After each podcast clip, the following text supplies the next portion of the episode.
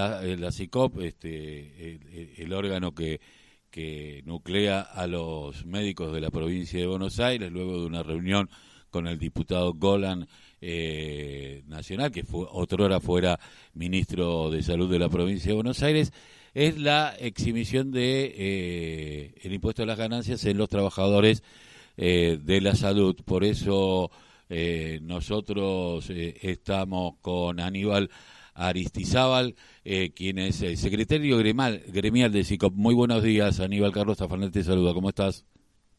Hola, buenos días, Carlos. Gracias por la comunicación. Un saludo a toda tu radio audiencia. Eh, Aníbal, ¿cómo, bueno, tuvieron una reunión con, con Golan como diputado nacional que de la provincia de Buenos Aires para ver la posibilidad de la exhibición de el impuesto a la ganancia a los trabajadores de la salud. ¿Cómo estuvo esta reunión y qué posibilidades hay que esto exista? Eh, no, la reunión estuvo muy bien. Eh, nosotros desde la CICOP tenemos una posición histórica que se suma con, con la de otros eh, gremios del mundo del trabajo y de las centrales en considerar primero y principal que el salario no es ganancia, ¿no? Nosotros tenemos esa posición. Pero bueno, comprendiendo las dificultades del sistema tributario nacional, reconocemos que, el impuesto a la ganancia lamentablemente existe y tenemos que trabajar para, para poder eh, aliviar a, a, nuestros compañeros y nuestras compañeras de, de, esa realidad impositiva injusta. Y a eso se suma la dificultad que tiene el sistema de salud este, para poder garantizar la continuidad de guardias en diferentes establecimientos públicos y privados.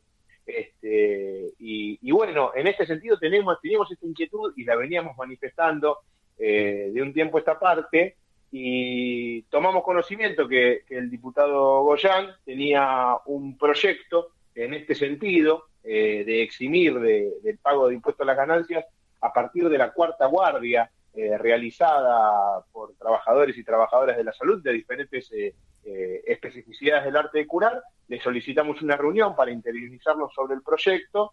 Este, nos, nos, dio la reunión, tuvimos esta, esta reunión eh, hace unos días atrás y, bueno, nos dio una copia del proyecto para que nos podamos interiorizar y, nos parece muy positiva la ley, nos parece que va, va a encontrar eh, eh, un apoyo en, el equipo de salud porque no solo mejora el tema este del impuesto a las ganancias a partir de la cuarta guardia para, para hospitales, para dependencias de salud públicas y privadas, sino que exime del impuesto a las ganancias a las guardias realizadas en áreas consideradas de desfavorabilidad, lo que va a orientar la oferta laboral hacia justamente hospitales y centros de salud donde más se necesitan.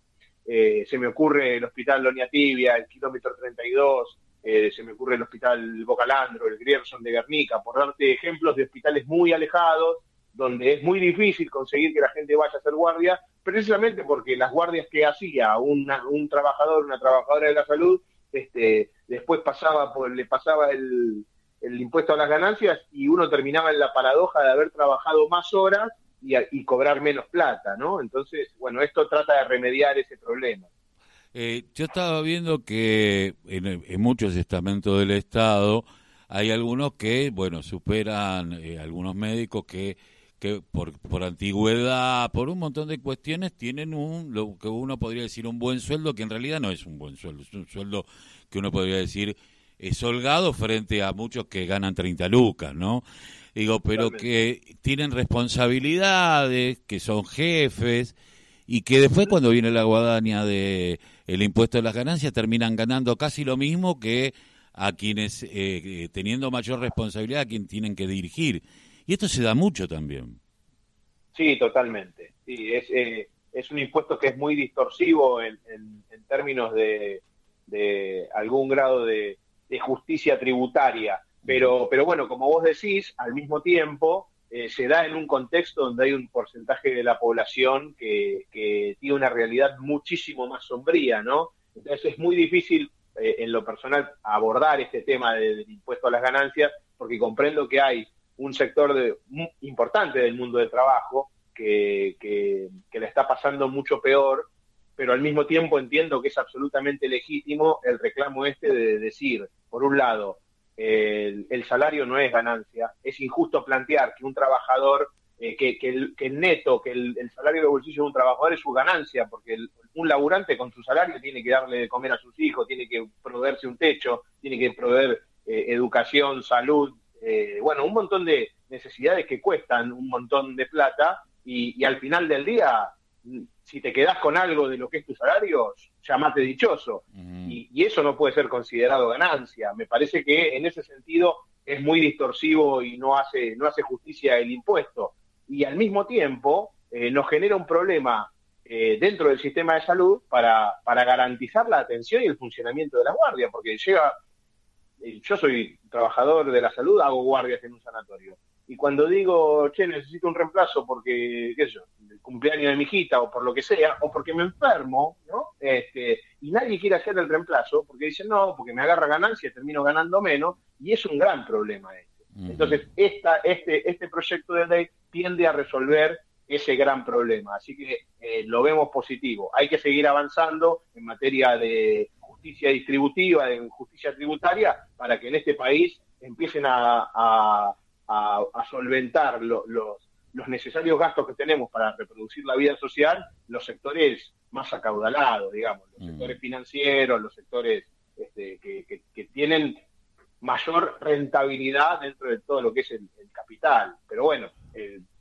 por lo pronto esto es positivo y desde CICOP lo saludamos y lo vamos a apoyar. Eh, estaremos allí cuando, cuando la Comisión de Salud se reúna para para dar nuestro parecer y para explicar por qué es una ley que es justa y necesaria. Eh, eh, bueno, ustedes tenían ya relación con, con Goyan cuando fue ministro de Salud. Evidentemente había un conocimiento previo, lo tuve, estaba de un lado del mostrador. Eh, pero bueno, yo estaba mirando recién que en España el presidente por decreto dijo, bueno, ahora las energéticas y las financieras van a tener que garpar más. Eh, porque dio una frase que me pareció sensacional. Las rentas no son inesperadas ni, ni salen del cielo, salen del bolsillo de los trabajadores. Y esto es real, de los consumidores.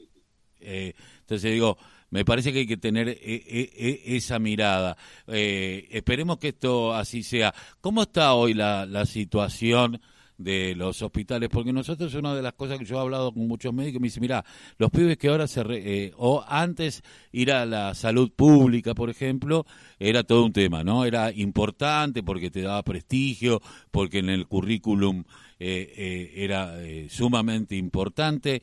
Digo, hoy ya no hay casi pediatras, se siguen otras especialidades. ¿Cómo está la situación? Eh, del mundo médico en la provincia de Buenos Aires? Y seguimos teniendo eh, una problemática que es estructural y que se refleja en estas cosas que vos mencionás, ¿no? Falta de pediatras, falta de médicos cardiólogos para las unidades coronarias, falta de, médicos intensivistas para las unidades cerradas, que se pueden ver en diferentes hospitales.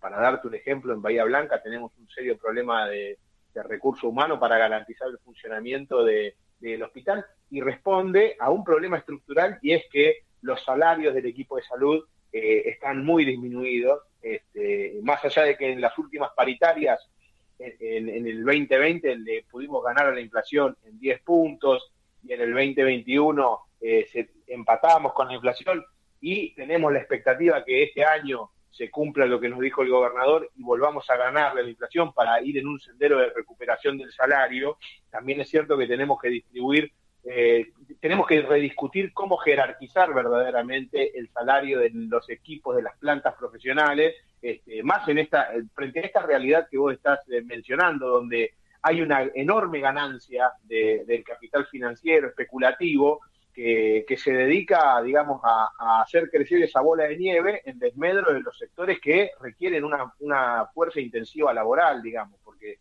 en, más allá de la rentabilidad que tengan las compañías, las farmacéuticas y las, las empresas que producen insumos hospitalarios y, y, ortopedias y etcétera, eh, el trabajo intensivo en salud no puede reemplazarse, no nos pueden reemplazar a los médicos, a las médicas, enfermeros, enfermeras, kinesiólogos, este, bueno, trabajadores sociales, todos aquellos que comprendemos el equipo de salud, este, es una mano de obra, es un, es un trabajo que es intensivo en términos de mano de obra y es un salario que está muy depreciado.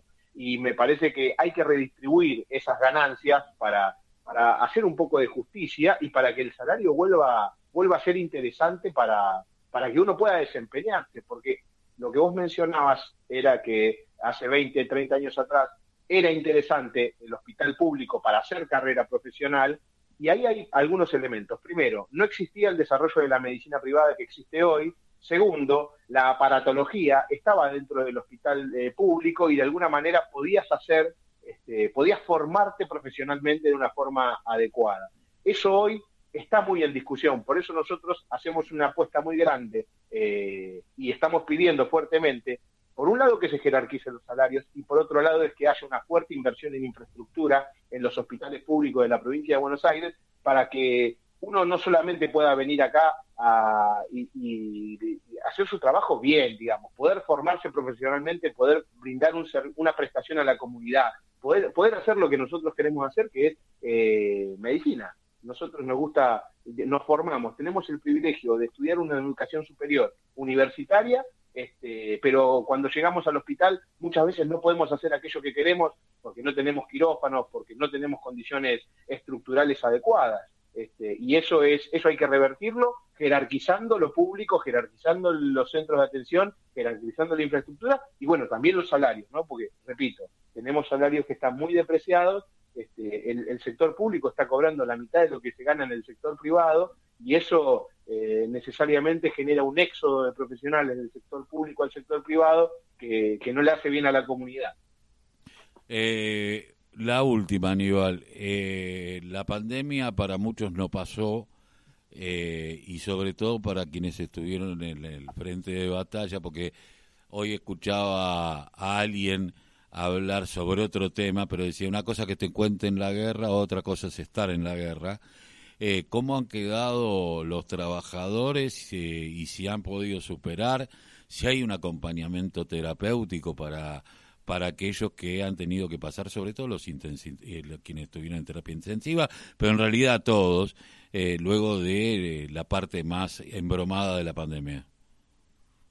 Y eso surgió, la realidad es que mm, el equipo de salud ahí aplicó toda su inventiva y en los momentos de, mayor eh, dificultad, eh, aquellos que estaban muy reducidos en sus tareas, que eran eh, por ahí los equipos de salud mental, porque no había prácticamente consultorios externos, empezaron a generar dispositivos para generar esa contención, algunos, algunos impulsados por las direcciones o por o por eh, las regiones sanitarias y otros sencillamente por impulso propio de, los trabajadores y las trabajadoras de la salud en los hospitales para, para brindar esto que vos mencionás, ¿no? Porque vivimos momentos muy difíciles, este, ciertamente las unidades cerradas, las terapias intensivas se llevaron la peor, la peor parte, este, los, los compañeros, las compañeras que estuvieron más cerca de, los pacientes, ¿no? Lo, lo, que es enfermería, kinesiología, en patologías respiratorias como el COVID, este, fueron, fue, muy desgastante, se, se sufrió mucho la pandemia. Eh, afortunadamente yo entiendo que, estamos superándola. Eh, no te puedo decir, el, impacto es muy incierto decir, bueno, ¿qué, no, ¿qué nos dejó la pandemia? Ciertamente el equipo de salud dejó lo mejor de sí y sufrió un impacto. Estamos, estamos recomponiéndonos, estamos, eh, digamos, restableciendo lo que podemos llamar una normalidad, pero al mismo tiempo eh, no haría justicia a mis compañeros y mis compañeras que, lo dieron todo si no te dijese que, sentimos que todavía no nos están dando el reconocimiento que nos merecemos. Eh, entendemos que hay en muchos actores de la política una voluntad de ir en este sentido, pero todavía no lo vemos materializado en una realidad y, bueno, por eso seguimos haciendo nuestro reclamo. Eh, pero bueno, eh, en fin, hay que este, la, pandemia, la, enseñanza que nos tiene que dejar la pandemia es que el sistema de salud debe ser mejorado para que próximas pandemias no nos tomen eh, eh, tan golpeados, que los equipos de salud tienen que ser jerarquizados en su sentido más amplio, con condiciones adecuadas y con salarios, porque, porque bueno, cumplimos una tarea que es muy importante en esta sociedad este, y, al mismo tiempo tenemos que rediscutirnos también como sociedad, ¿no? Para, para evitar que estas zoonosis, como lo que fue el, COVID, eh, vuelvan a golpearnos tan fuerte y para eso tenemos que prestar mucha atención en los procesos productivos este, para, para minimizar esto, ¿no? Porque me parece que cuando, cuando como sociedad priorizamos la ganancia por sobre todo y a pesar de todo y en contra de todo, este, después nos encontramos con estos problemas, ¿no? Eh, así que esa me parece que tiene que ser la lección de, la pandemia, que lo importante es la vida y la sociedad y, vivir en armonía y con justicia. Eh, la ganancia tiene que pasar en un segundo plano. Aníbal, te agradezco mucho que hayas pasado por la voz el grito que les calle el silencio aquí en la radio de la Unión Nacional de Clubes de Barrio. Muchas gracias a vos. Un abrazo. Eh, el doctor Aníbal Aristizábal de CICOP. Este,